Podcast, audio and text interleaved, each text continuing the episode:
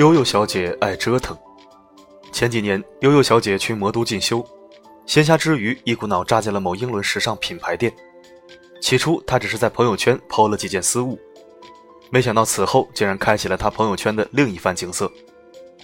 整个培训结束后，悠悠小姐大包小包的给身边人带了一堆礼物，同时赢得了第一批粉丝。悠悠小姐天生爱购物，买的多了便有了经验。再后来，因为得到了身边人的认可，便决定继续做下去，一干就是三年。悠悠小姐在自己喜欢的领域还是蛮拼的，她会为一条袜子寻觅各种搭配图，学习各类知识，自拍各角度美图，收集客户资料、喜好等等。因为她觉得，越是私人贴心化的服务，越像她自己朋友圈的传达精神。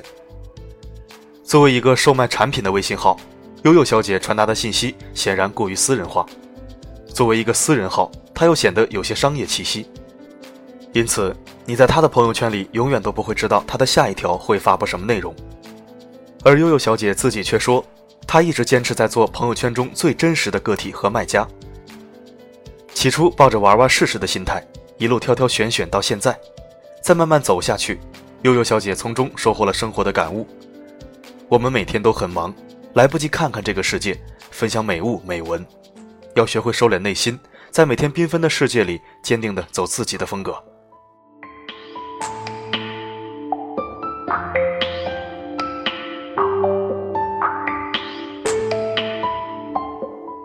我是一个不正经的微信号，你不想看看我吗？